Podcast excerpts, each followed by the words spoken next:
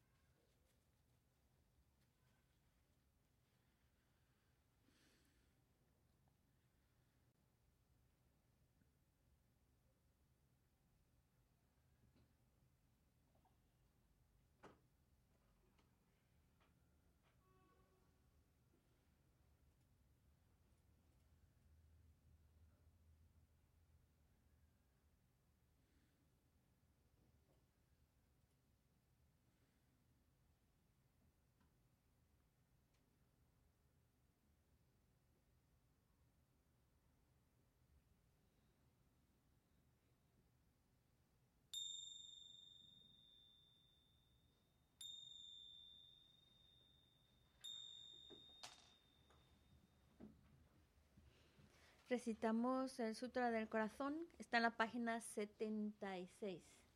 76.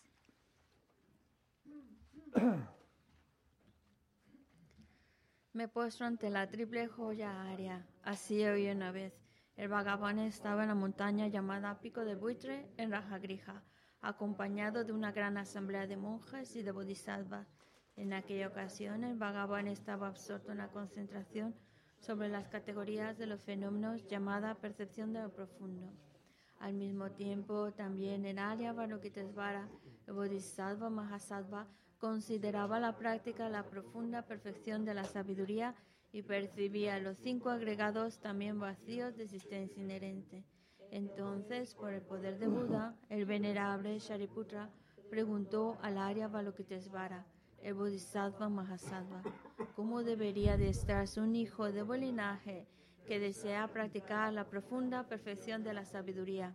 Así dijo, y el Arya Balokitesvara, el Bodhisattva Mahasattva, respondió al venerable Sarabhatiputra con estas palabras. Shariputra, cualquier hijo o hija de buen linaje que desee practicar la profunda perfección de la sabiduría, deberá contemplarla así, considerando repetidamente y de modo correcto estos cinco agregados como también vacíos de naturaleza inherente.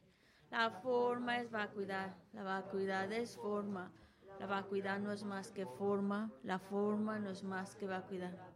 Del mismo modo, la sensación, la discriminación, los factores de composición y la conciencia son vacíos. Shariputra, asimismo, todos los fenómenos son vacíos, sin características. No son producidos ni destruidos. No son impuros, ni libres de impurezas, ni deficientes, ni completos. Por eso, Shariputra, en la vacuidad no hay forma, ni sensación, ni discriminación ni factores de composición ni conciencia.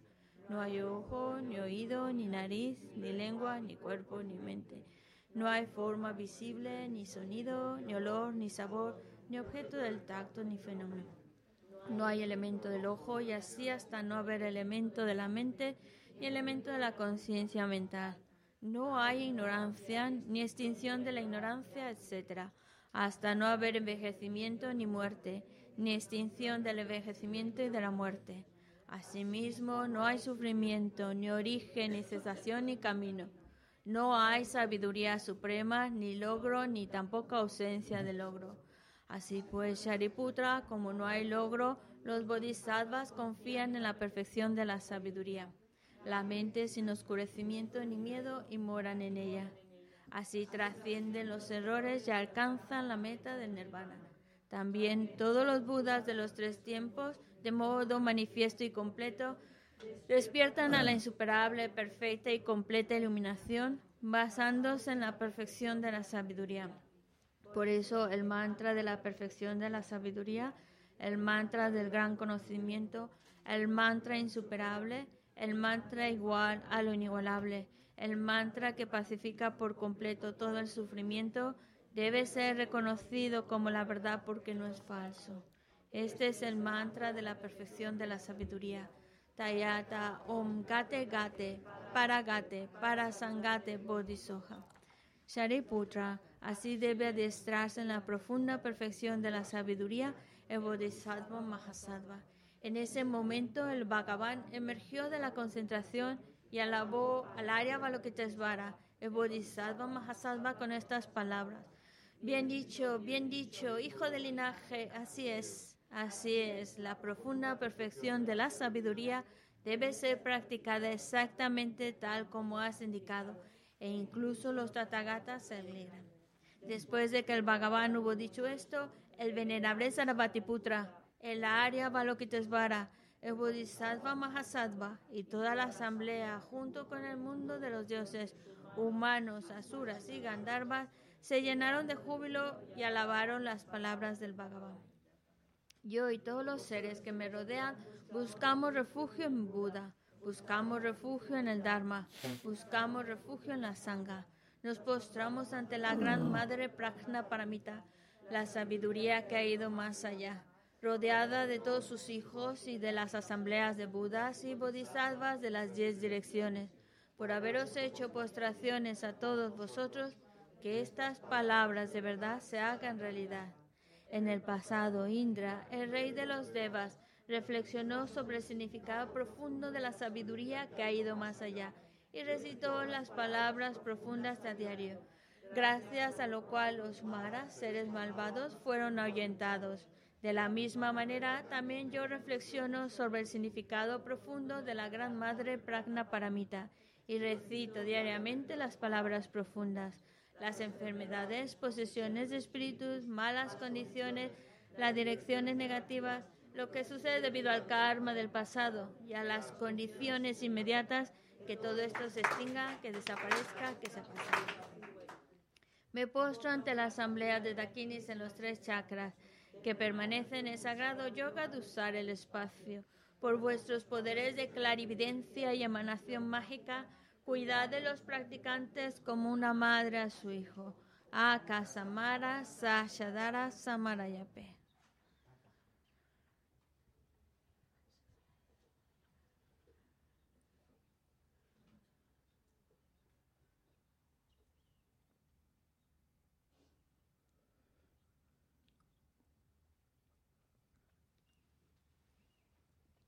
Akasamara Sashadara Samarayape.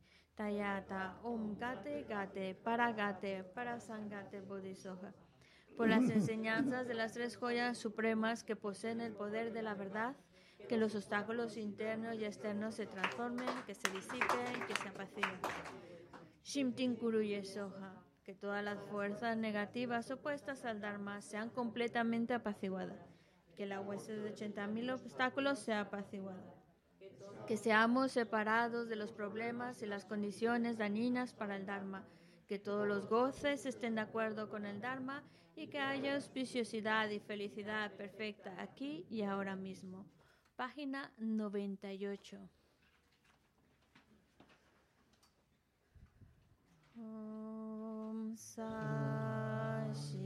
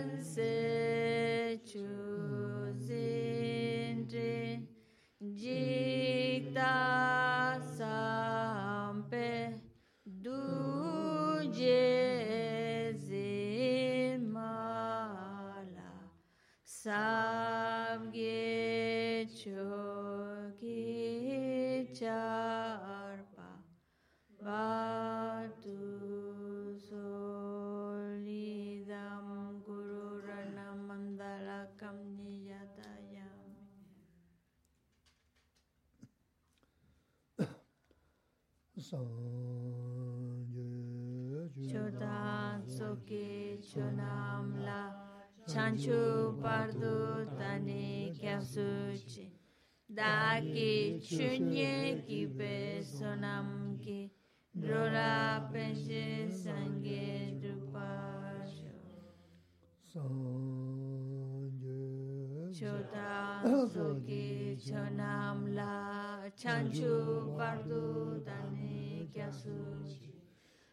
Daki chunye ki pe sonam ki. Drola penche sangye drupasho. Chodan soki chonam la chanchu pardu tani kyasuchi. Daki chunye ki pe sonam ki. Drola penche sangye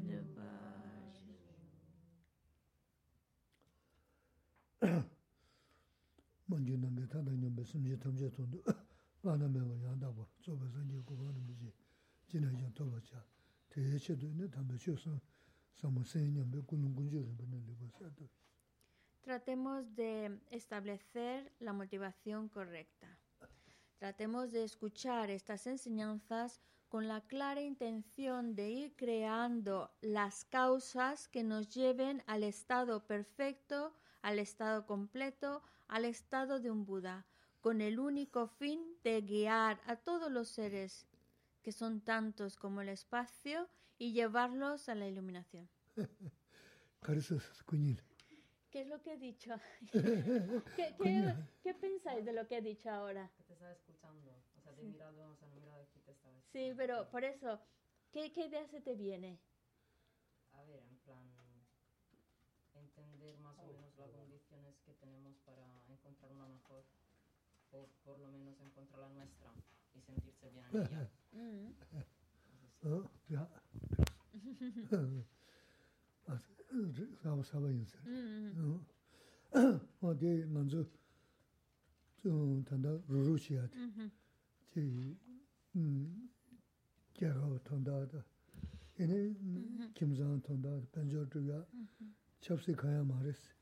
Kare sina raransu sula. Daya ki ini geji kandasi yungaris. Mandaya dungyundi kandasi yungaris. Tindaya ki kapchoo raji kone geshi ki yaris. Mm-hmm. Wa deso na ma de geshi ya de trala manda shiya ini ta nangba geji la de samji tamja tandan mm-hmm. rao shio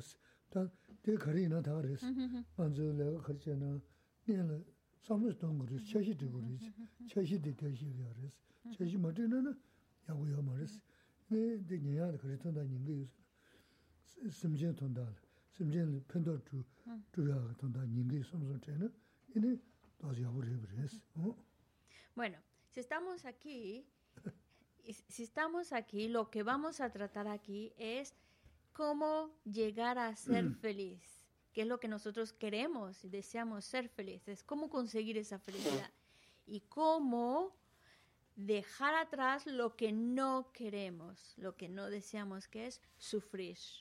Ese es el propósito de estar aquí y es el, el- lo que vamos a escuchar es para ayudarnos a ser felices y dejar atrás lo que causa sufrimiento.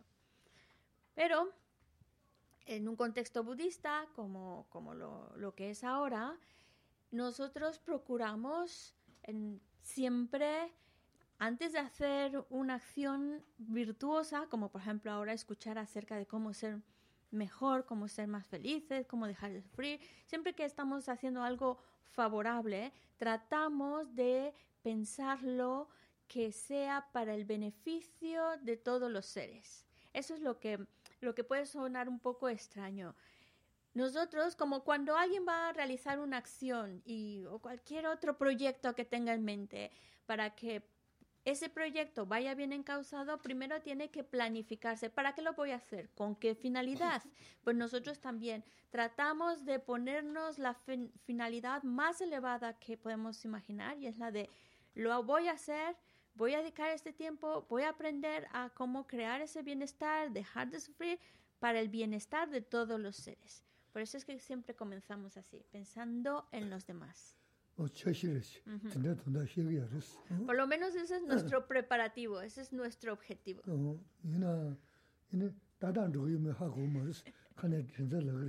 A ver, lo decimos de palabras y luego si lo hacemos o no es otra cosa, pero por lo menos la intención la tratamos de poner. Casi ni ne mangbo lapsa res. Da ina togo saba ni le diyo zan. Nanzo ge, da me zena mi te donsi na sinda. Da kya lena ma ni na gyawa shima singa de yo tajo res. No te tonda se na dhruya sina mendo. Lajara yo na mena chik. Da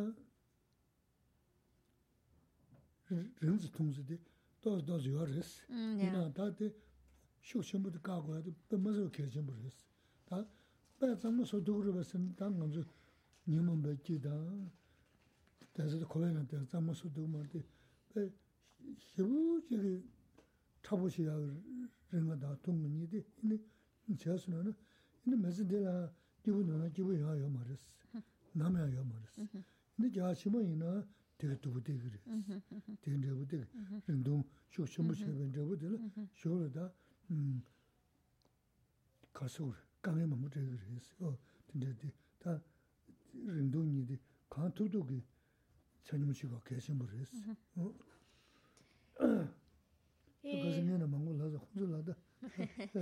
Nosotros ya hemos estado hablando sobre diferentes temas, pero como nos acompañan personas que, que son nuevas en el tema, entonces por eso que se la quiere explicarnos por qué, qué es lo que tratamos de hacer.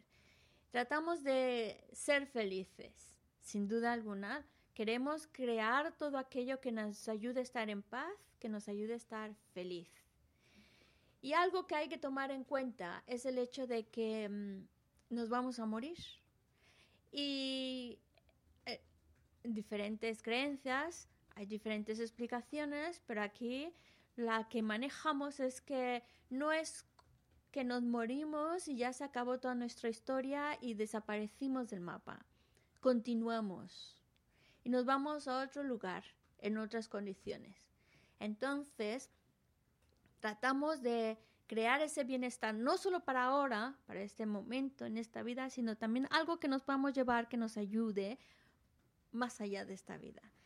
Y para ello necesitamos, una de las herramientas es no crear tanta distancia entre unos y otros. Es decir, algunos los sentimos muy cercanos y a otros muy distantes. Es verdad que todos sentirlos en el mismo nivel, todos verlos y estimarlos en el mismo nivel, es algo muy difícil de conseguir, más aún para nosotros que todavía tenemos en nuestra mente emociones aflictivas, engaños y todavía estamos metidos, bien metidos dentro del samsara, pues quitarnos eh, esa el ser parciales con unos y con otros, pues nos, nos cuesta trabajo. Pero por lo menos lo que sí podemos ir trabajando es que no exista eh, con tanta fuerza esa distinción entre unos y otros. Con unos sí, con unos no. Con unos me siento cercano, con otros lejanos, muy, muy lejos. Por supuesto que va a haber nuestras diferencias y con unos nos sentimos más cómodos que con otros, pero, pero por lo menos que no sea tan tan fuerte, tan arraigado, esa distinción, estos sí y esos no. ¿Por qué? Porque eso nos va a traer sufrimiento. Y ya no hay que pensar más allá de esta vida, en esta misma vida. Esa actitud nos hace sufrir, nos hace crearnos muchos problemas. Y más, y cuando esta vida termine, donde quiera que vaya, vayamos, vamos a tener todavía más y más dificultades debido a esa actitud.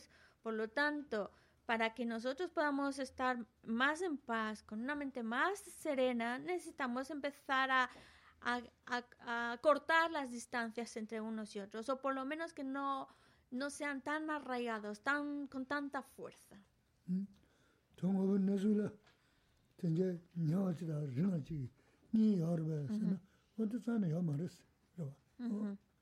Y nos podemos preguntar, ¿realmente... Si no, a, tu, a ella, si quieres dejarlo ahí también para que esté más cómoda. Entonces, que se la dice que... Ah, John Guerre, John Guerre, Caresunso. Ah, no La realidad, la realidad, le podemos decir, y realmente existe allá afuera unos que más siempre va a ser nuestros seres cercanos y otros siempre nuestros eh, lejanos. La verdad, la verdad es que no, no es afuera lo que está determinando el que unos sí y otros no. No va de acuerdo con la realidad.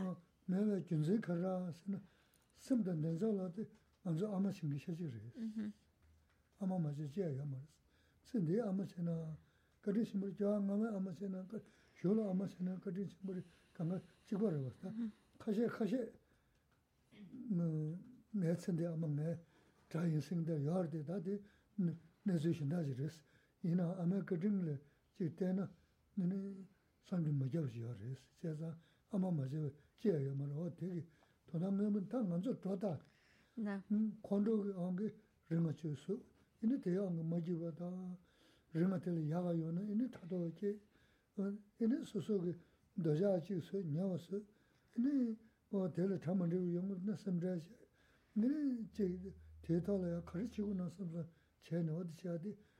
연대다 말한저 소소소 도지소 요리스 쇼를 가는 생디야.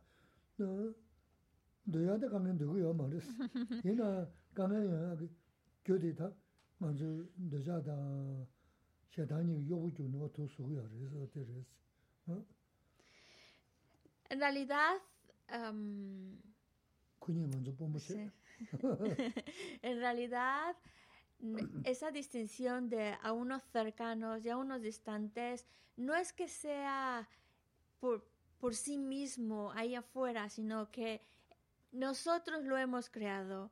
Nuestra mente ha nombrado a unos como cercanos y a otros como lejanos. Es nuestra propia mente lo que está creando. La realidad, la realidad es que todos los seres, todos, han sido nuestras madres, todos. Es decir, si nosotros venimos, vamos a algo después de esta vida, es porque también a su vez nosotros venimos de algo antes de esta vida. Entonces hemos dado tantas vueltas, renacido tantas veces, tantas, que todos los seres, todos, han sido nuestras madres. Y si pensamos la figura de la madre que tenemos, pues podemos pensar en todo lo que ha hecho por nosotros, todo lo que ha dado por nosotros. Increíble.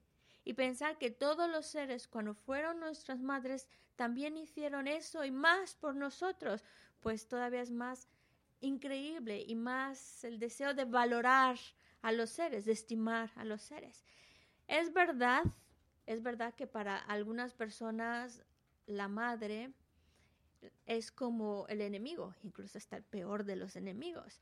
Pero mm, a fin de cuentas son situaciones muy específicas, pero la figura de la madre como tal es quien nos dio la vida, quien nos ha mm, hecho crecer y por lo tanto la importancia que tiene en nosotros también pues identificar cómo soy yo el que voy, voy asignando a unos como lejanos ¿Por qué les llamo lejanos? Pues porque algo que hicieron que no me gustó, me disgustó, lo que sea, por enfado, empiezo a distanciarme de ellos y llamarles enemigos. Y si a ellos les va bien, genero mucha envidia, mucho rencor por cómo es posible que les vaya bien. Luego, por otro lado, están los cercanos, que también, debido al apego, los quiero muy cerquita y ese apego hacia ellos también está creando malestar, también está creando problemas.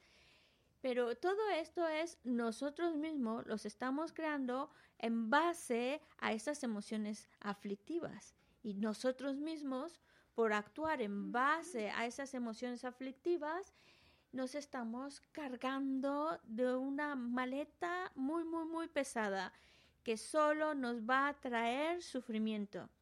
Y es curioso porque nosotros no queremos sufrir, sin embargo, continuamos creando causas que nos, para ser esclavos del enfado, esclavos del apego, pues seguimos creando las causas para experimentar más sufrimiento. 제가 타도시에는 수수 마가든 타도시에는 수수 누구 야면 레미요 피가미 가게 영어 말았어. 남르지 주고도나 타도시 어 그런 제 부수서로 야부 영어나 그 도자리 데콜지 영어도 마지우시에는 전대 수수 되게 열었어.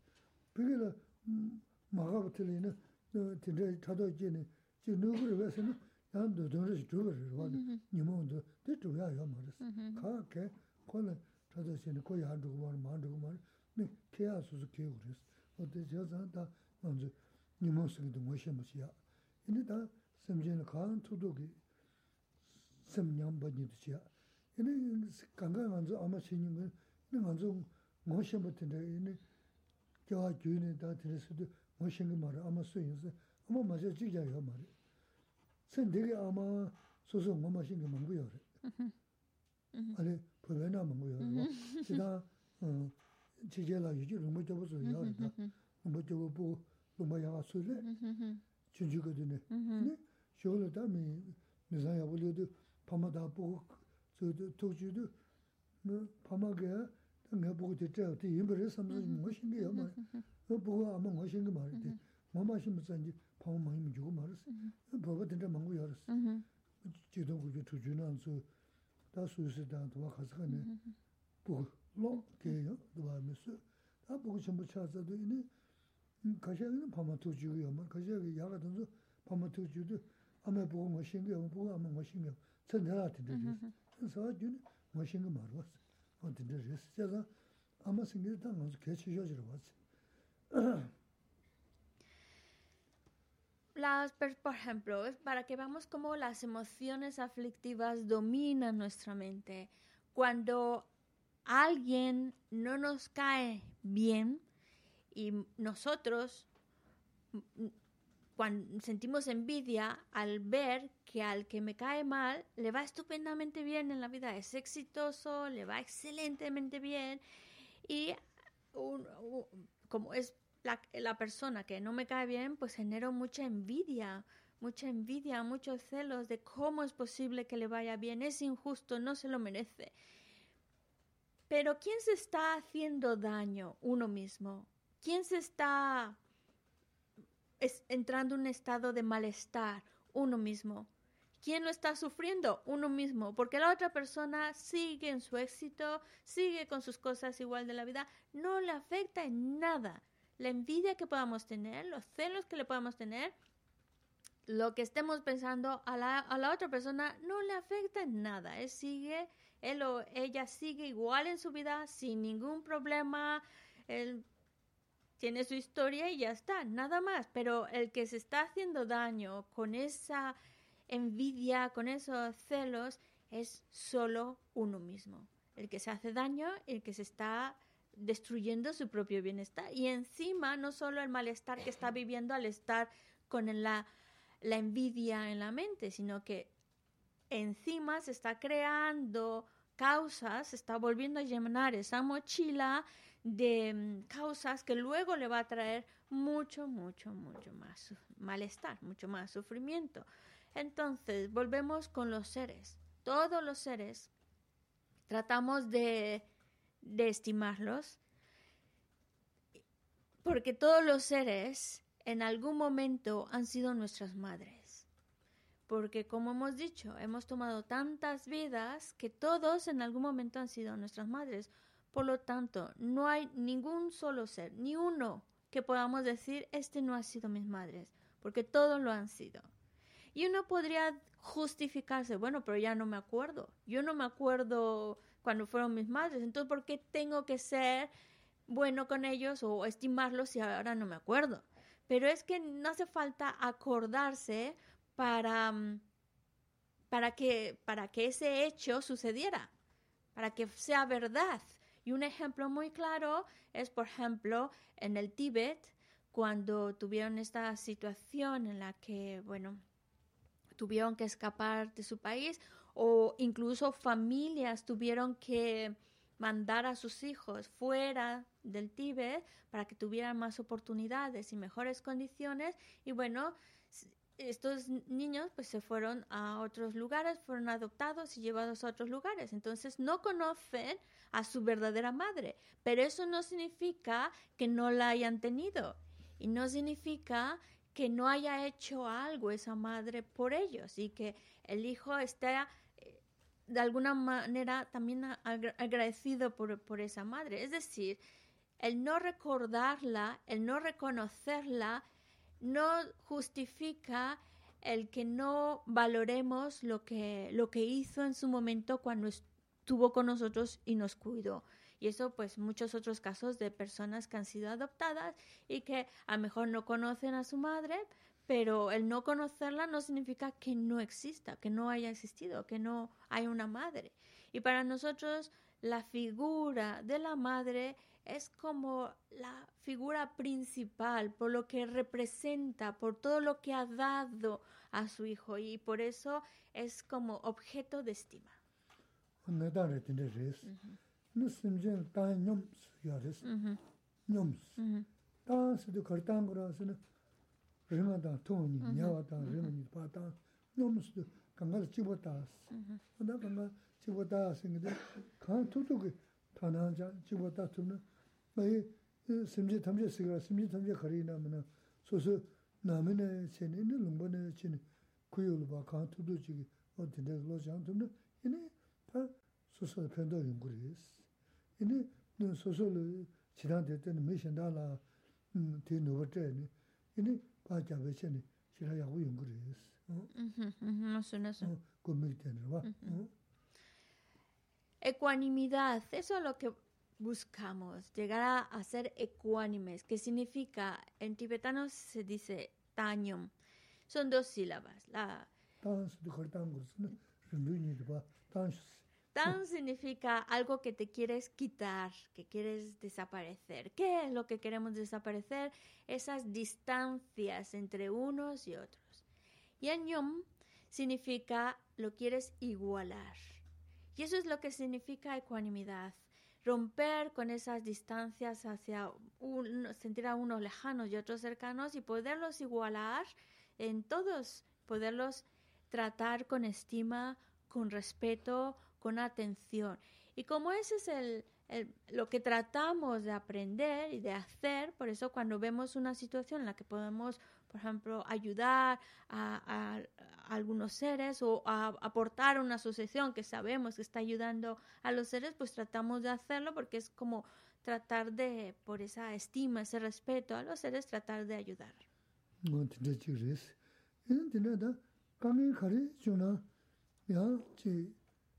nāmbā shiong lō shiong chē chē lō lō na nāmbā shiong mā rā sī wā sām dāng sā māngu shiong shī gā rā sī gyō dāng rā bō kī chē kāngiān kārī shiong na tēlē kāngiān tēlē gyū nē nē sām dāng chī kō rōhā lā yā yā mā rā sī rōhā lā tā kā shiong na sām tā kā shē rāng shiong gā yā rā rāng shiong gā rā mā rā nāmbā yā rā chē mēng gā yā rā tī yī nā yā chī sā nē chī chō bā tsō kī rāñshī jā rōhā lā yā mā rīs kāngiān tī kā rī sā nā rōhā, kāngiān tī rōhā sīngi jī, jī yungu yā rīs. Tā nāngbā sā nā,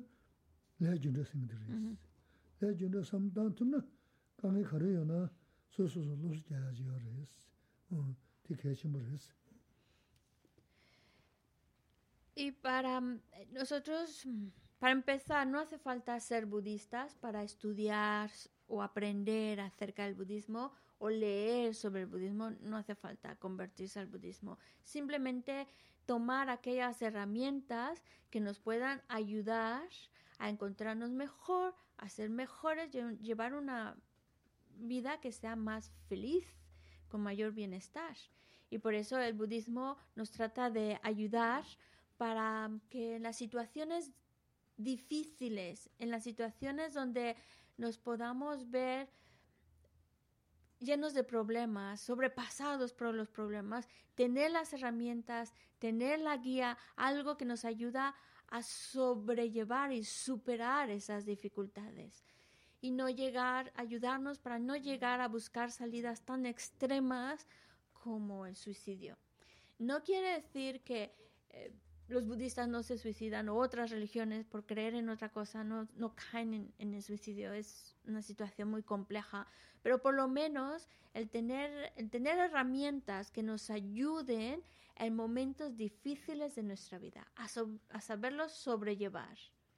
Y el budismo, en ese sentido, la herramienta que nos da para poder superar y ver las dificultades de otra manera y que no nos sobrepasen,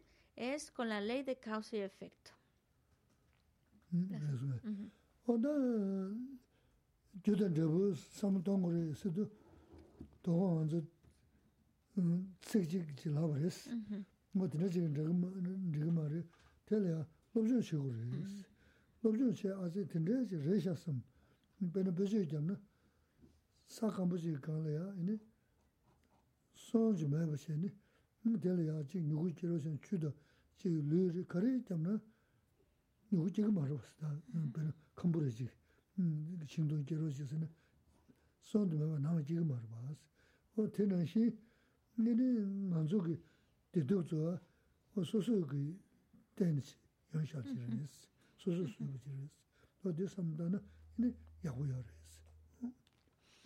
La ley de causa y efecto, aunque podamos de describirla en dos, tres palabras, es bastante más compleja y profunda. Por eso, para entender mejor la ley de causa-efecto, hace falta leer sobre el tema o estudiar. Pero la idea principal es, si en un trozo de tierra no has plantado ninguna semilla, aunque le pongas agua, le pongas abono, la pongas al sol, si no está la semilla, no va a brotar lo que estás buscando si no has plantado la semilla. Pero una vez que la semilla esté plantada y las condiciones sean favorables, va a brotar esa semilla. Y eso lo trasladamos a las experiencias de sufrimiento, las experiencias de felicidad.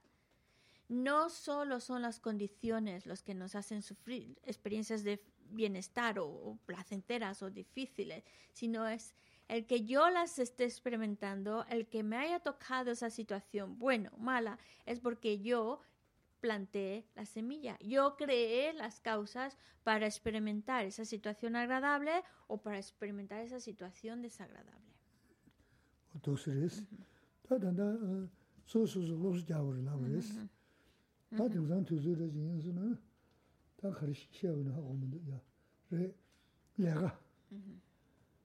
내가 매나 아 내가 매 내가 말하나 나 내가 라고도 탑시 쉬고 탑시 전에 내가 라고 뭐 선대신 평면 누가 왔어 어 선대신 선대신 내가 남아 평면 소소 도서보다 지고 그랬어 어디는 이제 하고 소소 담말 딜레가 주지 마사브레 다 제가 요 말을 섬 바타제샤는 내가 라야게 규진진 좀은 내가 섬자 맞아나 라용 그래.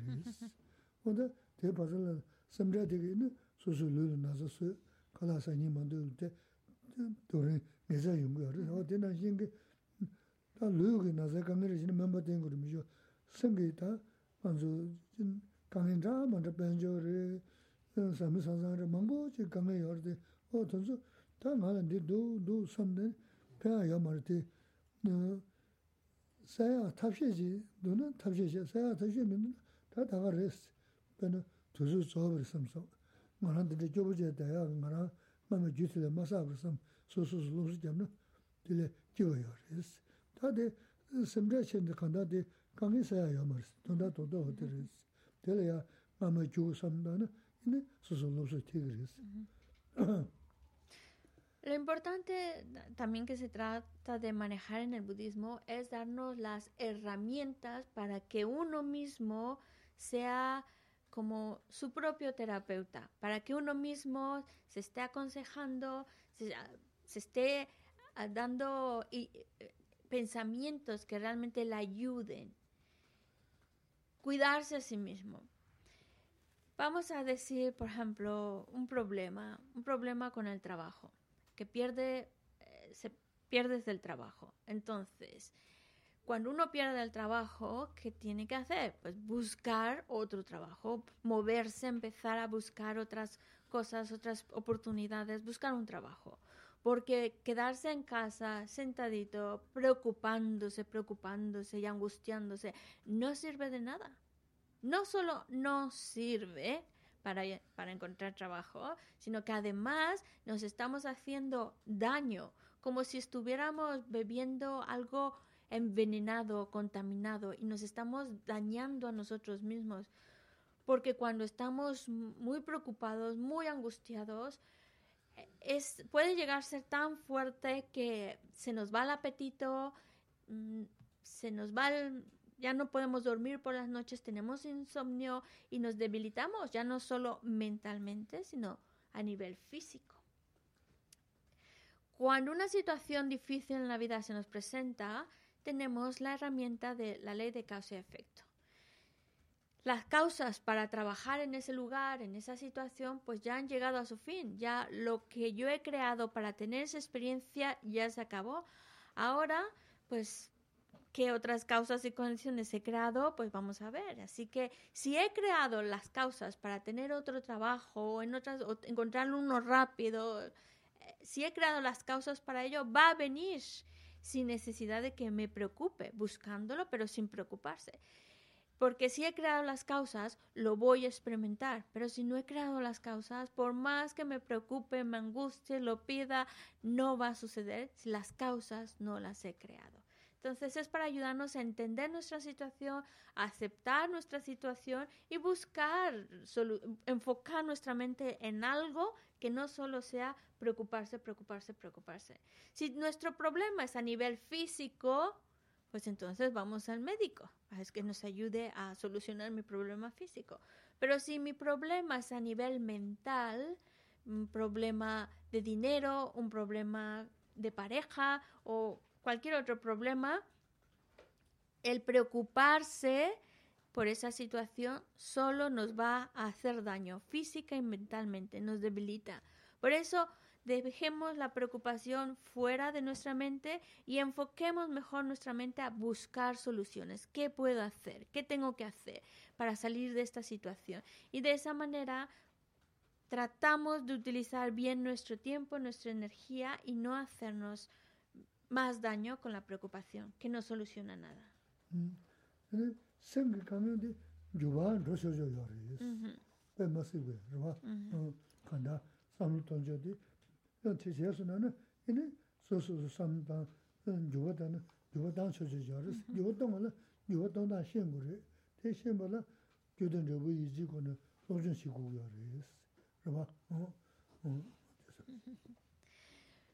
También hay que entender que nuestra mente es mucho más moldeable de lo que a veces llegamos a pensar de nosotros mismos, de nuestra propia mente. Es decir, nuestra mente la podemos cambiar.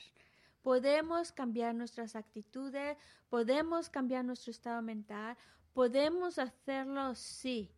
Ahora hay que saber cómo, cómo hacer ese cambio de actitud, ese cambio de, de mi mente, de cómo toman las cosas y para ello, pues, de nuevo tenemos la herramienta de la ley de causa y efecto.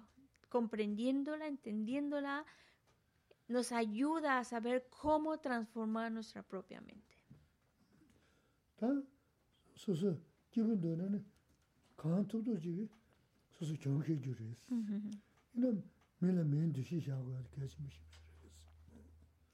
Si uno quiere ser feliz, otra clave para ser feliz es aprender a ofrecer la victoria y quedarse uno con la derrota. También otra cosa que nos ayuda a ser feliz y que es el, el- el respeto y la atención hacia los demás. Y Mm. por lo mismo, entonces, queremos ofrecerle la victoria y quedarnos con la derrota. rāna Porque aquel trato que a mí me gusta recibir de los demás es lo que a los demás también les gusta recibir. Lē sūs.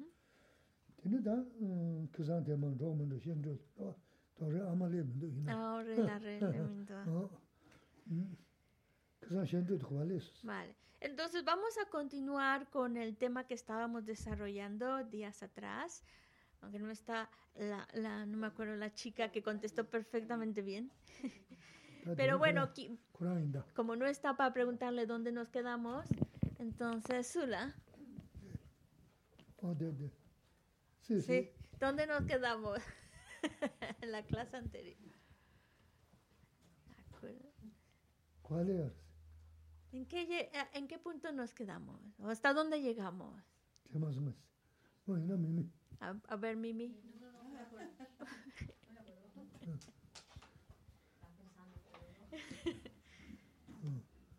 Rā.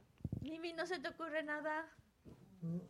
rē, tā kāsīng dīnā tāngu jidāng sāṃ sāṃ gu shidā. Ujú, 어 dīnā yā shēni nī sāṃ sāṃ gu ngūnā jidāng ujú, tē shē wā rēs.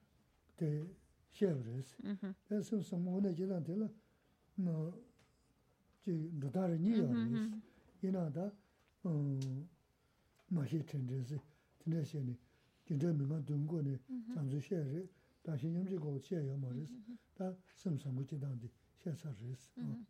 Pues estábamos hablando de cómo ser, cómo desarrollar esa bondad en, en uno mismo. Y hablábamos de esa bondad em, en general, cómo ser personas más bondadosas como los, con los demás, en, en términos generales, pero luego decimos cómo desarrollar esa bondad hacia los demás a un nivel todavía más, más, más elevado.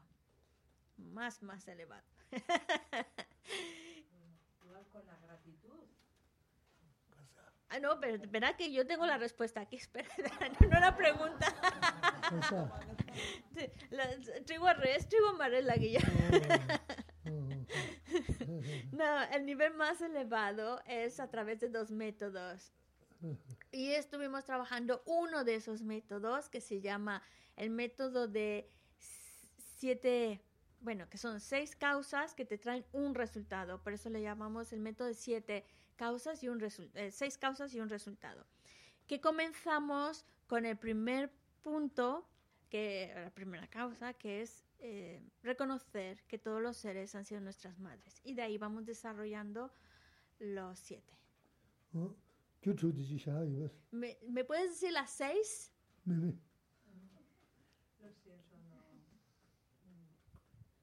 Eh, bueno, la última, el resultado. el resultado, que, que todo esto te lleva a... Uy, ya está, pero no tenías el micrófono. A, la, a ver, venga. Muy bien, muy bien. Está apagado, Mimi. Pero bueno, la mente la bolchita, pero quédate con el micrófono entonces, el resultado es para generar esa mente de la bolchita, que es el nivel más elevado de bondad hacia los seres, la bodichita. Ahora, Geshe-la nos puso un ejemplo para ayudarnos a entender qué es eso de la bodichita, a qué es, cómo, qué sentir es. ¿Te acuerdas qué ejemplo utilizó?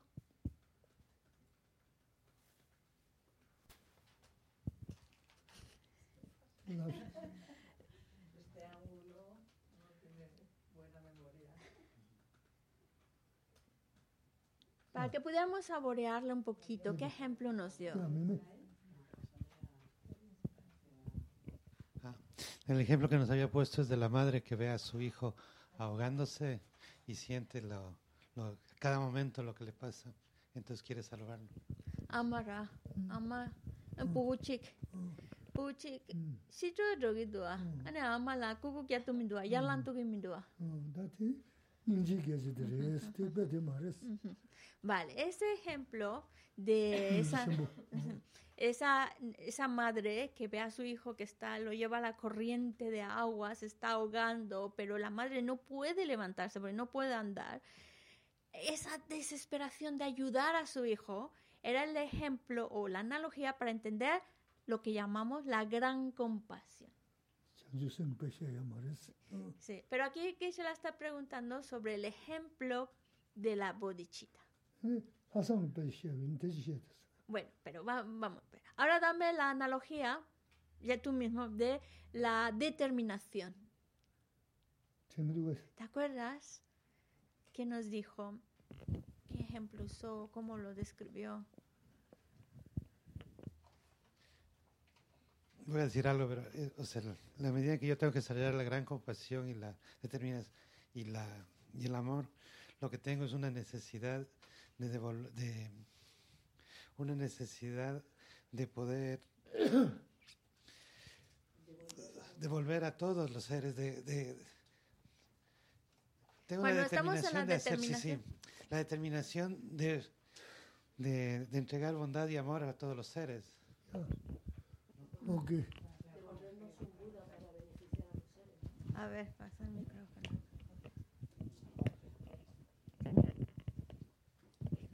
Lasam, Lasam, Lasam. Sí, sobre el, sexta causa. sí, el ejemplo de la determinación, sexta causa. Pues la verdad que no lo sé. es pues, es eso que tirarse al río a salvar al hijo, a, to, una costa de, tu vida. De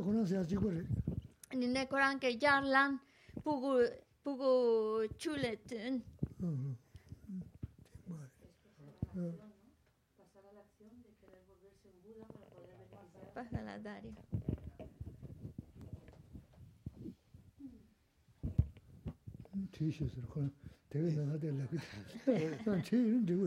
Puedes revisar tus apuntes, ¿eh? No te preocupes. bueno, A estas alturas. 어 Eh, no, porque después que Sheila me habla.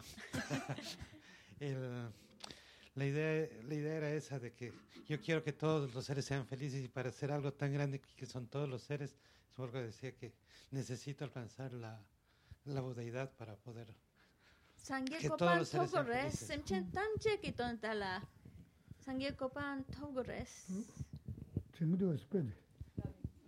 ¿Tú te acuerdas del ejemplo sobre la determinación que viene después del amor, la compasión, la determinación? El sexto está buscando la analogía. Yo lo que recuerdo que decía yo, que yo voy a todos los seres, yo me los pongo en los hombros y yo los voy a llevar a la iluminación. Nge chego, nge ropa chego. Muy bien, ahí ya estamos. Yo lo voy a hacer. Ahora, mm, es, es, decir, yo lo voy a hacer, no os preocupéis, voy a hacer yo. Ahora, Gisela puso un ejemplo, una analogía. ¿Qué analogía fue?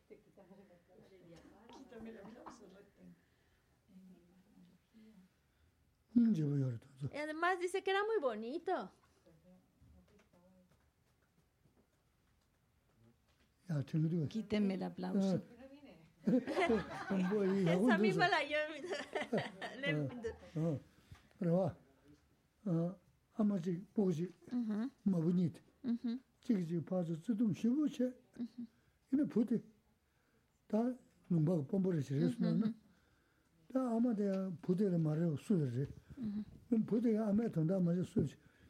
부대를 말해 수르지 그럼 부대가 아마 돈다 맞아 수지 어 부대 아마 지 뭐보니 지지 부대가 아마 지 되다 심지 탐지 어 아마 지든다 어 근데 돈 돈다 내가 맞은 수지 음 아마 심지가 나라 말은 수르래 그래서 마부니 지금 전부지 마부니 제는 보대 다 로정 통야 로정 통다 기대 남야 신이야 우리 어 틀라고 임바스 El ejemplo que utilizó para explicarnos la determinación era de hay una madre y un hijo. Y la madre, pues, apoya a su hijo en su formación, en su educación, pero eh, ahí viene la parte especial. Y el hijo, pues, estudia, se prepara, tiene un buen trabajo, y la madre no tiene a nadie en esta vida más que a su hijo. Lo, único que tiene. No tiene ningún conocido, ningún familiar. Y el hijo sabe que la madre depende absolutamente de él. No tiene a nadie más quien la pueda ayudar, quien la pueda cuidar, quien la pueda proteger. Solo está él. Entonces, es decir, yo te voy a proteger. Yo es como tomar, es mi responsabilidad poder ayudar a mi madre es, es, es mi deber, es mi, mi responsabilidad. Mi madre no tiene a nadie más, depende de mí. Y entonces por eso tengo que sacar buenas notas, por eso tengo que trabajar duro, por eso tengo que tener un buen trabajo para ayudar a mi madre en todo lo que pueda necesitar, sacarla de esa situación. Pero esa responsabilidad es mi, mi, mi. No tiene a nadie más, está solita mi madre, depende de mí. Y ahora, esa misma sensación, todos los seres me necesitan los tengo que ayudar. Como mi madre que está solita, sin nadie, depende de mí, todos los seres dependen de mí.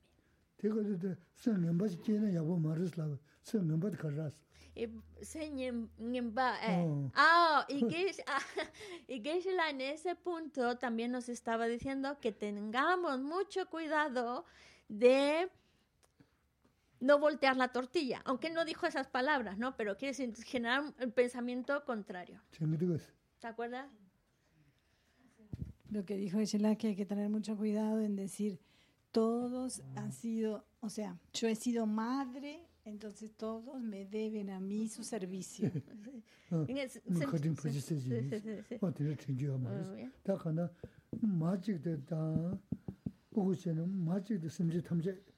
pe res. Diko sula res. Na tanda hasam res. Kadu samdanda res. Rwa. Entonces la idea es, mi madre no tiene a nadie más, solo me tiene a mí. Soy yo el responsable de ayudar a mi madre, ¿vale? Y ahora cambiamos madre por todos los seres. Soy yo el que tiene que, depende de mí, necesitan de mí. Ahora, ¿cómo llegamos a la mente de la bodichita? ¿Cuál es ese pensamiento? ¿Cuál es el pensamiento? Todo esto nos lleva a la mente de la bodichita. La mente de la bodichita, ¿qué está pensando? En querer devolver la bondad, Por, eh, en querer lograr la iluminación para así poder traer a todos los seres. Es como estar en un, a la salida de un cuarto y en ese cuarto están los seis reinos y quedarse ahí de portero esperando que todos salgan, pero uno ya teniendo la capacidad de guiar porque ya está iluminado. Entonces el pensamiento es la iluminación para poder llevar todos.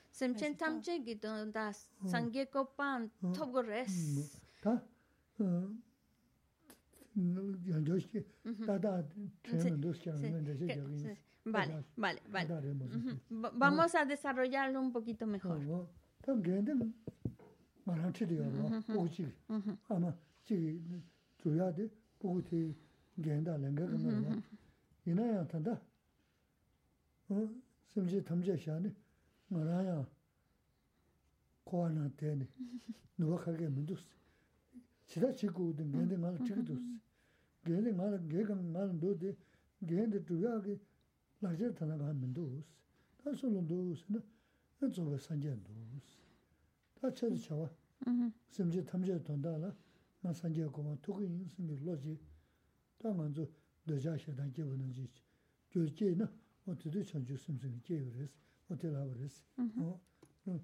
Vale. Sí. Pero vamos a ver cómo llegamos a ello, ¿vale? Entonces, primero tú tomas la responsabilidad. Mi madre es mi responsabilidad. Está solita en el mundo, es mi responsabilidad ayudar, cuidarla, protegerla. Y eso mismo, esa misma sensación de responsabilidad, ahora la tomamos hacia todos los seres. Todos los seres son mi responsabilidad. Todos ellos tengo que ayudarles a salir del sufrimiento. Todos, todos, es mi, yo, como dijiste muy bien, yo, yo lo voy a hacer. Yo, vale. Y luego te quedas, pero ¿cómo? Si estoy también metido en el mismo agujero en el que están metidos ellos. ¿Cómo quiero? Sí. Lo voy a tomar, eh, tomo la responsabilidad, sí, pero no puedo. La verdad, ahora mismo estoy limitada, no puedo. Estoy también en la misma situación que ellos. ¿Quién sí podrá?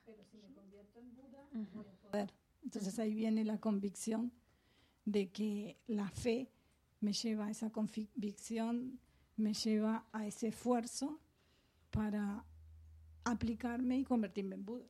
¿Con qué Y ahí sí puedo llevar a todos los seres a la iluminación. Y a ellos después. Tal con el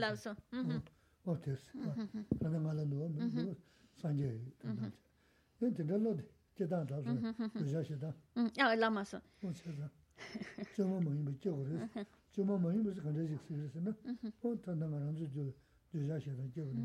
je ore de lo je so na o da je de xiong ju sim zo wo je ore Ah, ujú. Muy bien, entonces dices un Buda, por lo tanto, pues tengo que convertirme en un Buda por el beneficio de todos los seres. Para ellos, por ellos, me tengo que convertir en un Buda. Y esa mente que llamamos la mente la bodhicitta, esa mente que desea el estado de un Buda o trabaja para alcanzar el estado de un Buda con el objetivo de beneficiar a todos los seres, por todos los seres, trabajo para alcanzar el estado de un Buda, cuando esa, ese deseo en esa mente surge de manera natural, como ahora surge en nosotros el enfado, el apego, que surge solitos, espontáneo, Sí, creo que también lo mencioné, ¿verdad? Así como ahora, como sale de facilito el enfado y demás, pues así de fácil, espontáneo, sin pensarlo, salga ese pensamiento. Cuando ya es así, cuando sale así de espontáneo, tan natural, sin esforzarse, entonces decimos es un Un bodhisattva. bodhisattva.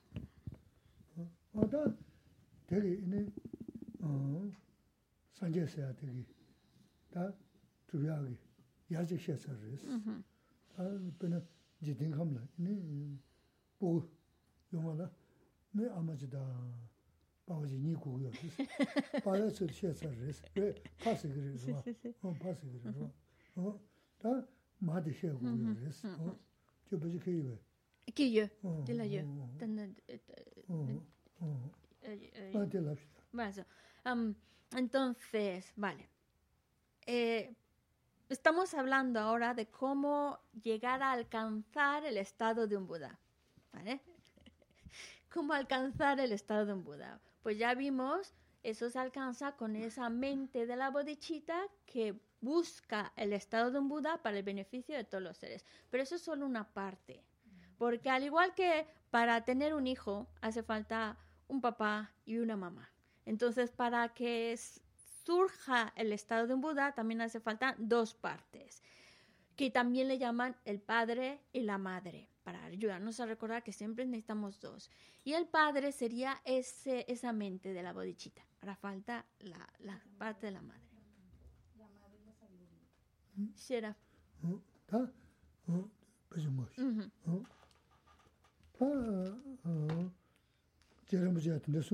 Uh -huh. nilju chanchu simlo gom checha, mm-hmm. siwe tsawa chigo minewe teshi tenze tobe tablan bes. O kanda ta nilju da chanchu sim singe ki tsana ta shida belana mebu sobo resi, ta mm-hmm. te laga mm, ta tile ta chucha chiyo mara te ina te gom gom gom na kuya tsawa che tuku mara resi, kuya tsawa che wala kargu yo la sina tenzi dreban chigo tongpa nyi singe togo resi, mm-hmm. odi sungu yo resi. Y esto me lleva a una frase de, mm, del Amazon Kappa que dice, uno puede estar cultivando y meditando en la mente de la bodhicitta, cultivando en, en el amor, la compasión y demás, pero no importa cuánto estemos cultivando esa mente de la bodhicitta, em, samsara no se menea. Por eso necesitamos esforzarnos en comprender la originación dependiente, porque entonces sí, el samsara va a empezar a tambalearse y a derrumbarse. Entonces, bueno, es decir, sí, es muy importante ese aspecto, pero hace falta todavía la otra parte que nos ayuda a destruir esa existencia cíclica. La su...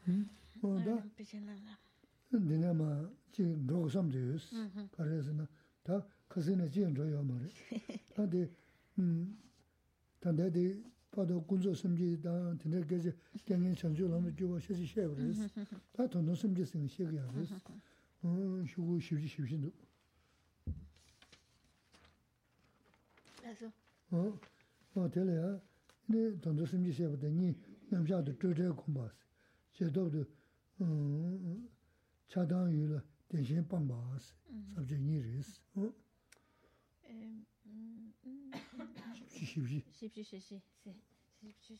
Vale, entonces ya vamos a retomar nuestro texto, que me parece que lo teníamos abandonadito por ahí eh, durante mucho tiempo, pero todo esto... creo que son ya tres meses sin leer una sola frase, pero todo esto era para, eh, de alguna manera, llevarnos a entender, guiarnos a, a entrar en siguiente, la siguiente parte lo que nosotros llamamos la bodichita última. Y esta sección de, porque hasta, hasta ahora todo lo que hemos hablado del texto era referencia a la bodichita convencional. Ahora ya nos metemos en la bodichita última, que se divide en dos apartados. El primero, cultivar la ausencia de concepciones en la meditación equilibrada y el segundo, abandonar el aferramiento a la existencia verdadera en los objetos de apego, en los objetos de odio y en el estado, en el estado subsiguiente a la meditación equilibrada.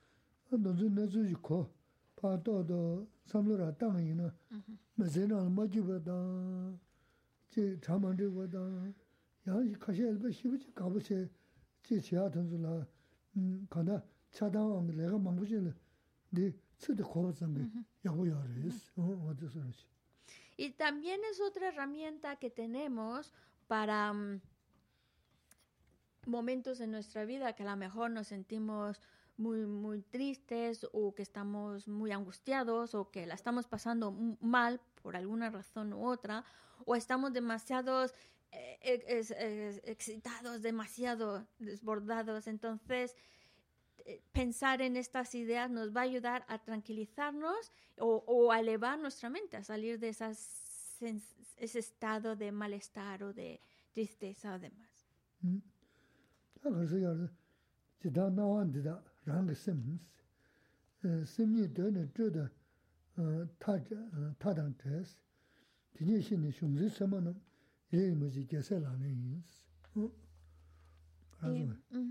vamos a buscarlo en nuestro texto en tibetano, eh, digo en castellano, es la estrofa 22. Ah, Dice, las apariencias son fabricaciones de la propia mente. Desde el principio, la naturaleza de la mente es libre de los extremos fabricados. Sabiendo esto, uno no debe comprometer a la mente en conceptos duales de objeto-sujeto. Esta es la práctica de los bodhisattvas.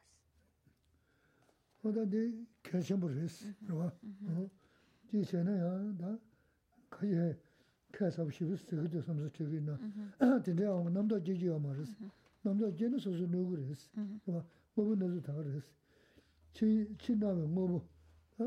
Chi na we mo bo tham je mm, ti da na we so lo so bo ti da thon du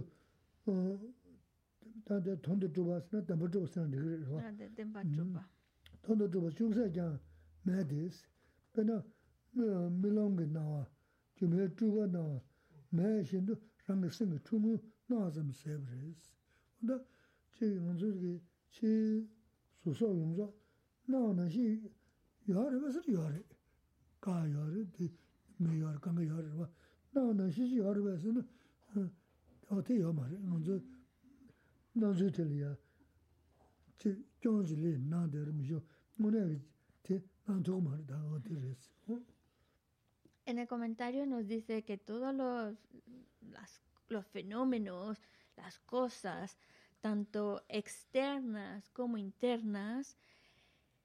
no estamos hablando lo que estamos, ah, lo que percibimos como las formas, los colores, las cosas en general, no las estamos percibiendo. El problema es que todo lo que nos rodea lo estamos percibiendo como si existieran verdaderamente y no existen verdaderamente. Por eso las cosas existen, sí, claro que existen. Por eso tenemos eh, un pilar, una mesa, cosas y existen, existen. Pero no de la manera en la que yo lo estoy percibiendo. Como pensemos como si mi percepción de la realidad tuviera un, un fallo, es equivocado, hay algo que falla. Por eso no percibimos la realidad tal cual existe. Existe sí, pero no de la manera en que la percibo. Por eso también nos dice en el texto, por ejemplo, es como, por ejemplo, y esto es algo que nos puede ayudar en nuestras situaciones diarias cuando vemos las cosas como muy sólidas, muy concretas y que nos desbordan, pues pensar, no es como yo lo percibo, no necesariamente es como lo percibo. Y por eso ponen el ejemplo, es como si fuera un sueño. Mi percepción de la realidad es como, como un sueño, como una ilusión, como un espejismo.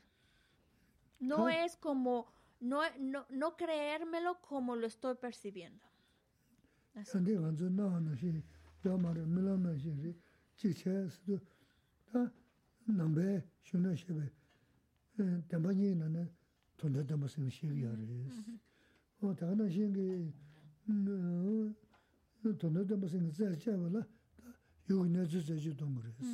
여기 내서 제주 돈도 다 음.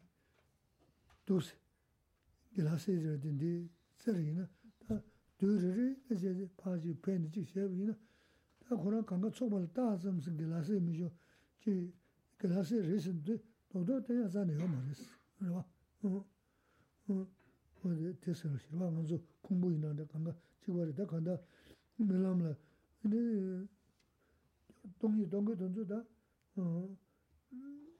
pēne dhūwa kēngi, dhūwa shīngi, tātā nāmbu dhūngi tēgi, kōrāng tātā nāmbu lāndi yā rāwa, kō tātā nāmbu māyīmbu tā kō hā kō rāwa, tōngi dōngu dhūngi tīndi rīs. Tā ngā tsā tānda, tōngi mā tsā tā, kō ngā tsā mīla mā tsā lē sā, tātā nāmbu nā nāngi yā dziyān zingi yā rīs, o tsā sā ngā tsā nā chūwa rīs, tā tī, o tā tīndi rīs, kāndā, 능가리도 유기내서 다다 신기함 유기내서디 다다 신수는 다 남배 신의 시시 주신 신고가 Lo que nos dicen eh, eh, dentro de la filosofía budista es que la percepción que tenemos de la realidad no es como la realidad realmente existe. Y por eso nos dicen, es mi percepción es como si fuera un sueño, como, o mejor dicho, la realidad es como si fuera un sueño, una ilusión. Entonces, dentro de la filosofía budista nos hablan de dos verdades, la verdad convencional y la verdad última. Cuando estamos hablando del modo real en que existen las cosas, los fenómenos, nos estamos refiriendo a la verdad última. Y nosotros ya entramos un tipo de, como con una mentalidad más científica, tratando de analizar las cosas, realmente analizar las cosas que nos rodean. Y vemos, eh, el ama puso el ejemplo del vaso, del vaso que tiene ahí en la mesa. Dice, este vaso, si yo empiezo a buscar dónde está el vaso, vaso como tal, vaso, vaso, y empiezas a desmoronar el vaso, lo empiezas a dividir en partes, en partículas, y llegas las partículas hasta las más, más pequeñitas. En realidad, algo que sea como sustancia de vaso en sí, que lo describa como verdaderamente existente no hay. No, no, no hay. Porque es, en realidad, es un conjunto de moléculas, un conjunto de átomos, un conjunto de partes, un conjunto de cosas que se han agrupado y han dado lugar a algo que nosotros llamamos vaso. Pero cuando empezamos a buscar, y la cosa es que le llamamos vaso y lo percibimos como si siempre hubiera estado así, siempre hubiera sido así, siempre estuviera existiendo siempre de esa manera, por su propio lado, independientemente de las partes y de todo eso, como siempre fuera así, independientemente de todo. Así es como lo percibimos y así es como lo creemos. Pero cuando lo empezamos a investigar, bueno, ¿dónde está en sí ese vaso, esa esencia de vaso? Lo empezamos a desmenuzar y no vamos a encontrar algo que sea en sí el vaso. Lo único que vamos a encontrar son partes, partículas, elementos, un conjunto de cosas. Y esa es la realidad, cómo se establece. Esa es como existe la realidad.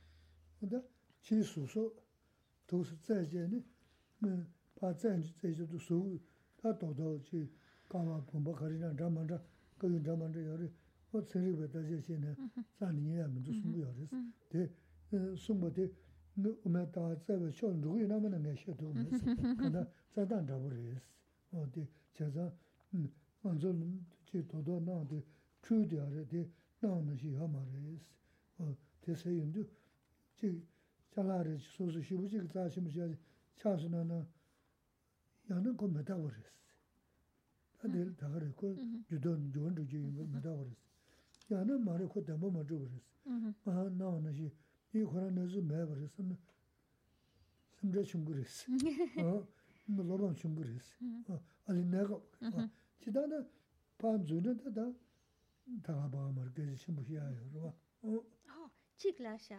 Ah, bueno, entonces también algo que había dicho Geshe-la anteriormente, que era muy importante, era cuando una persona consigue ver la realidad de los fenómenos, consigue ver que están vacíos de existencia verdadera, lo que llamamos la vacuidad, cuando alguien ya ve la vacuidad, entonces sigue percibiendo todo, pero ya no se lo cree.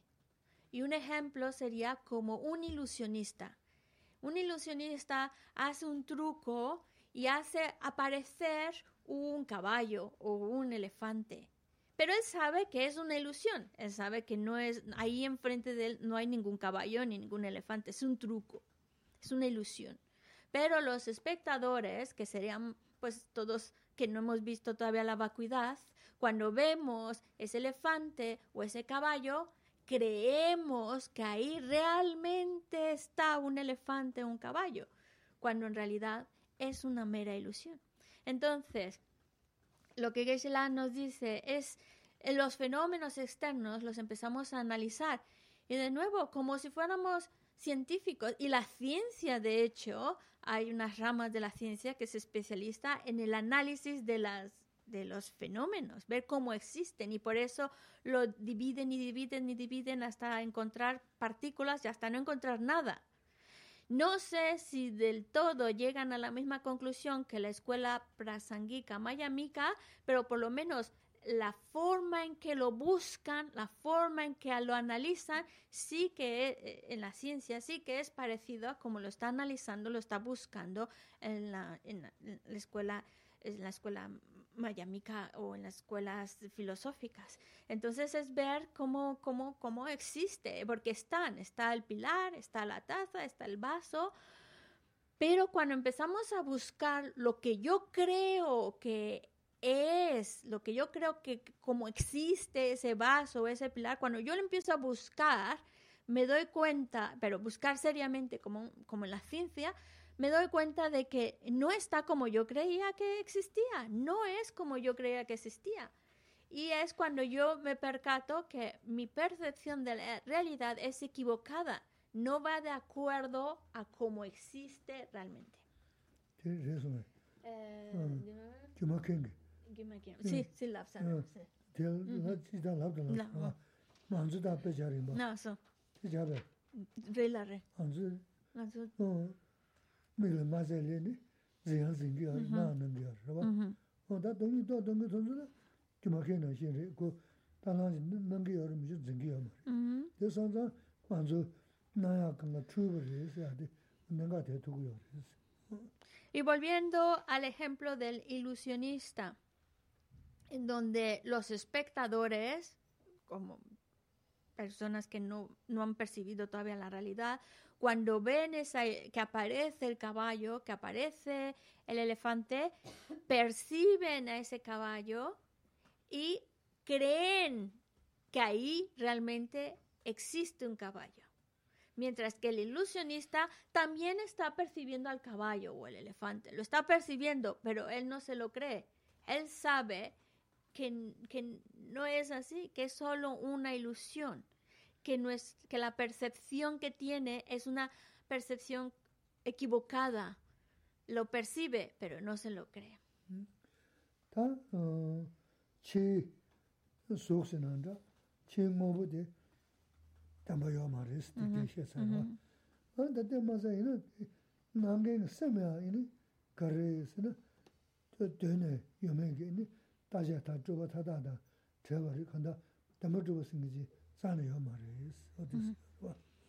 Y bueno, lo hemos tratado de explicar con los fenómenos externos, cómo las cosas externas verdaderamente por sí mismas no existen. Ahora, ¿qué pasa con lo interno, con mi mente? ¿Cómo existe mi mente? ¿Mi mente existe verdaderamente? Pues incluso los fenómenos internos como mi propia mente tampoco existe verdaderamente.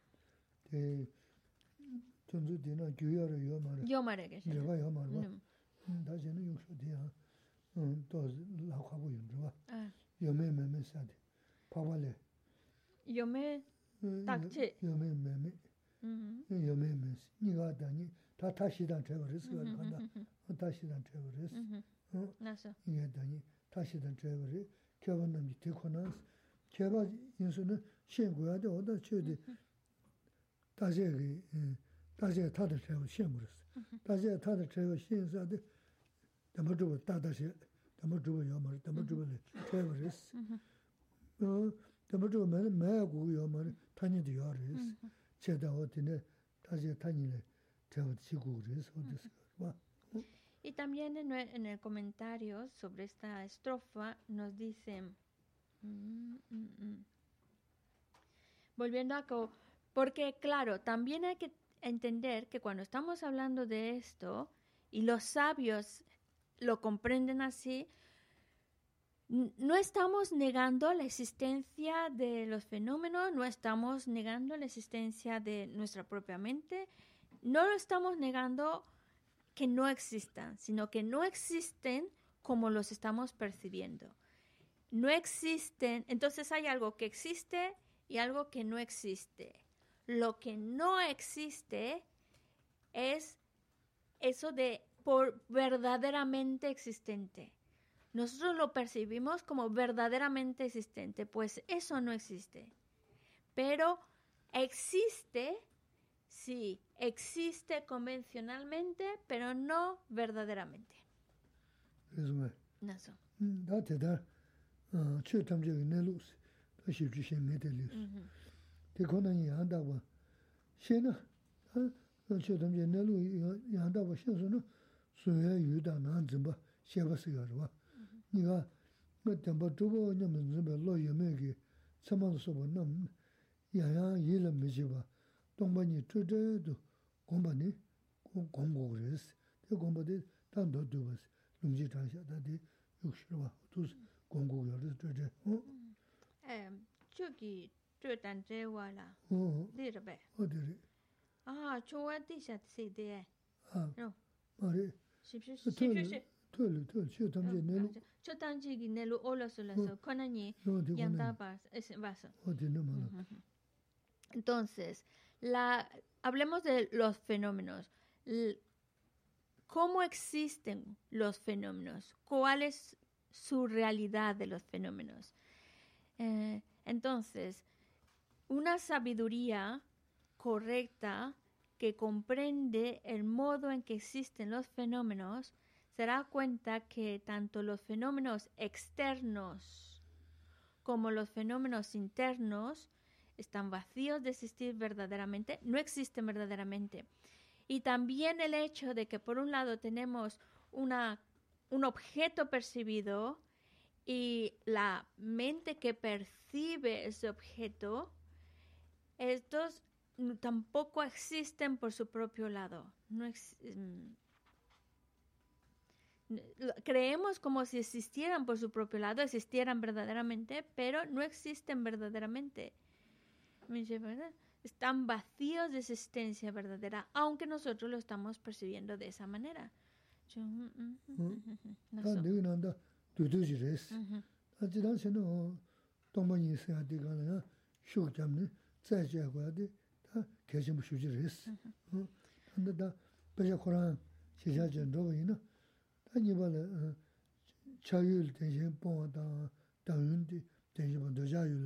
Yo, mm, mm, mm, Mm. mm, mm, no 다 so- 내가 난다 두두지 레스 Ujú. 다 지난번에 어 동반이 있어야 되가나 쇼 잡네 자제 거야 돼다 계속 쉬지 레스 어 근데 다 배자 코란 시자전 로이나 아니 발에 자율 대신 보다 당연히 대신 뭐 자율 대신 바고 쓰여 봐 Ujú. 아 될래야 이니 유도 유도 유도 트래버스 다 어, 이야기 투인 자존 신도 네 제바나 담바 메다신스 어 현자 어 현자 범 제세 라린스 어 라소 Razón.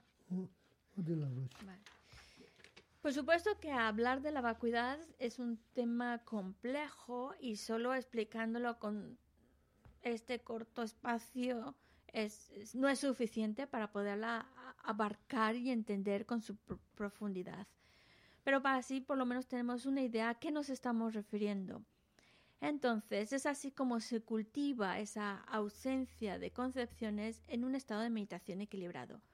Luego, cuando hablamos de salir de ese estado, lo que se llama el estado subsiguiente a ese estado de meditación equilibrado, entonces habla de cuando estés fuera de ese estado de meditación, abandona el aferramiento a la existencia verdadera en los objetos de apego, abandona el aferramiento a la existencia verdadera en los objetos de odio, de enfado, y ahí se subdivide en dos apartados. Pri- primero, abandona el aferramiento a la existencia verdadera en los objetos de apego y segundo, abandona el aferramiento a la existencia verdadera en los objetos de enfado, de odio. Y ahí vamos a hablar primero, abandonar la existencia verdadera de los objetos de apego, que es la estrofa 23. Al encontrar objetos placenteros a los sentidos, a pesar de que se vean hermosos como un arco iris en verano, no, no los mires como reales. Abandona el apego. Esta es la práctica de los bodhisattvas. 오늘 근데 다 듣는 야구도 왔어 어 야, 자세도 때문에 말이 왔어 가각 주하자는 요 말이 어 근데 어디 근데 송선나나 다어 제 랑게 현자가 간에 망고 송선나 그게 열에 근데 저 내주셔야라 그게 열에 뭐 만족인데 넘게 열데 내가 이때도 그런 신도 대 말이 대 멤버지 열에서 대 멤버 여버데 알리 하마고나 나 될게 해버지 열에서 삼도도나 편도 망고 열에서 어 Y si nosotros conseguimos ver los objetos placenteros, los objetos de apego como un arco iris, ¿y por qué utiliza la analogía del arco iris? Porque el arco iris es como algo muy frágil, muy efímero, que sabemos que en cualquier mo- momento ya va a desaparecer el arco iris. Por eso nos quedamos viéndolo, porque es bonito, pero en nada, no dura nada y desaparece. Pues así son los objetos de apego, deberíamos verlos así. Son muy efímeros, son, se desaparecen en cualquier momento. Y de esta manera nos ayuda para no aferrarnos con tanta fuerza a esos objetos.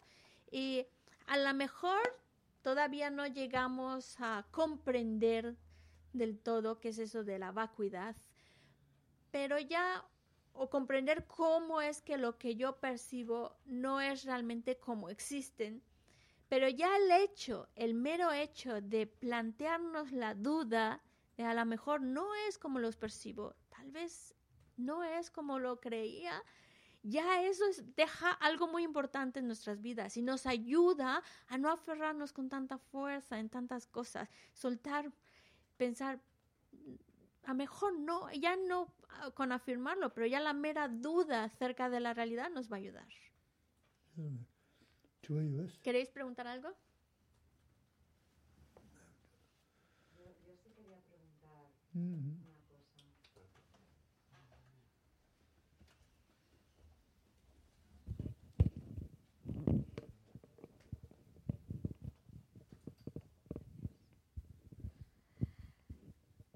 Algo? 음 A ver si me explico. La vacuidad entiendo que se traslada, o sea, has comentado que eh, es respecto a, a los objetos que vemos, a la mente, y entiendo, y mi pregunta es, también está, se traslada a situaciones, personas. Tanda nga so, nawa nang shi mares. Hmm. Ngowo, chi ngowo. Chi hmm. ngowo rechi hmm. nang ra. Ane susu nang no, nang ngowo susu sem, sem. Ine ngowo shenpa yora. Ngowo shenda. Ngowo shenda. Pena, kansa.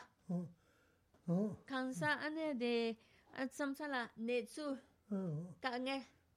Re re. 래, 그래. 어, 동서, 저, 배는 강에 만두 러지는 증업을 제가 되게 그랬을 간다. 어, 이 연도 내려 그랬어. 간사도 남의 제가 되게 그랬어. 샘스 무슨 물론 미죠. 남의 제가 그랬어. 하고 좀 Ko ko maso. Kansa 어, so so 어, nge. 어, 간사 나 어. 치스도 그래서 그랬으나 너 소화도 내주면 그때 치스 그래. 어, 간사도 나랬어. 음. 어, 음. 소화도 돼야 요랬어. 나랬어. 저한테 뭐랬어. 근데 드니니 주도 있는데 많은 여다 야랬어. 어, 레치 레다 소화도 뭐 감을 치랬어. 그래서 드니를 만들어 쳐줘 말했어. 치다 나서도 소화도 넣었어. 치다 소화도 되지 그때 나왔어. 되지면 그때 치스 그랬어. 그 많은 게 쳐있잖아요 말했어. Bueno. Eh, Eh. Sí.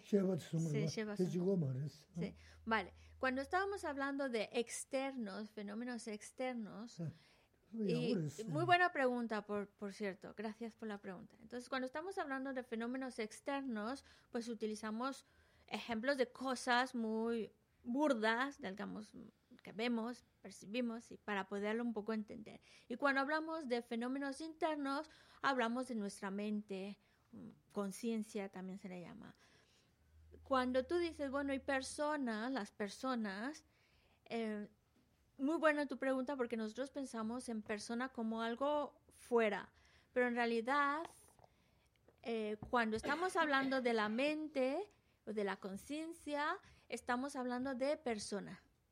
Es un fenómeno interno.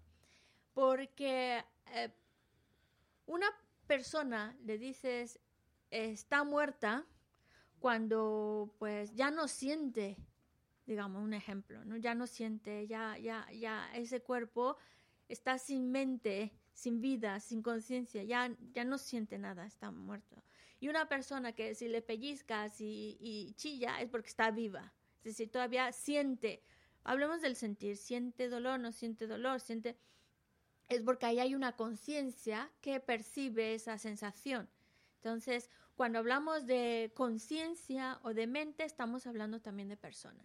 Si decimos que la, la, la, mente, la conciencia, no existe verdaderamente, estamos hablando también en persona.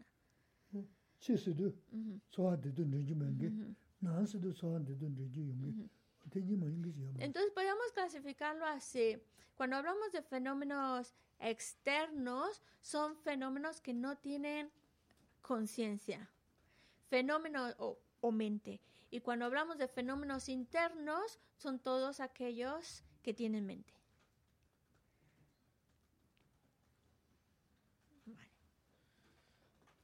다소 236, estrofa 5. Roa kula nampeta, que va Jesús los andrapaye, tempe nimbo rintu se shisho. 235, estrofa 2. Ma que pana que yo che, que pa nyampa me paya, cone con tu pewarsho, yampe pa wo chita que pa. Sampo te ande shinte, te da kunki Jesu taloshi, gewa dida tamche raptu ngo tu sun shepe gewa tamche ki. Ngo akala sotu nampate,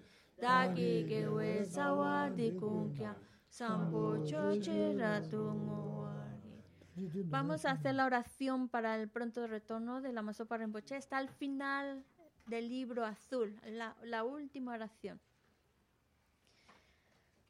A la asamblea formada por el incomparable Buda, Bodhisattvas, Ravakas y Budas, al victorioso Lama Tsongkhapa, hijos y a los maestros del linaje, a todos los objetos de refugio de los incontables campos de mérito, os pido que en este mismo momento todo sea auspicioso para la realización de mi aspiración.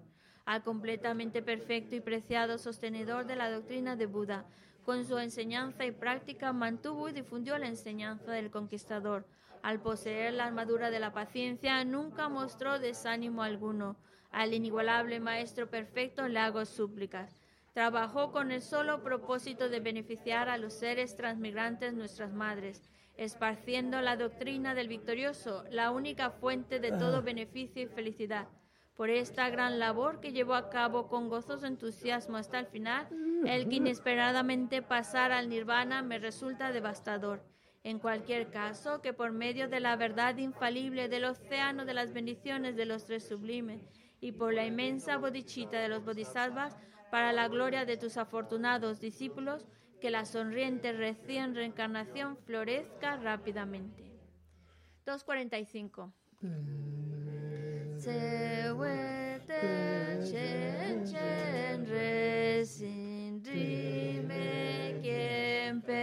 Wang po jang pe jang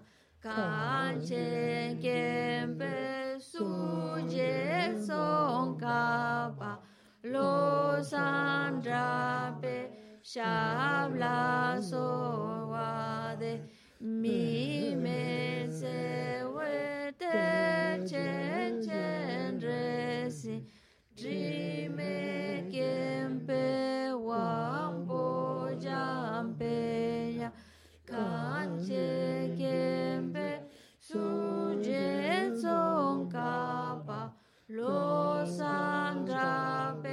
Chao la solwa mi me se huete chen chen resin tri me kempe wampo jampe ya kanchen kempe suje som kapa lo sandrape Shabla solwa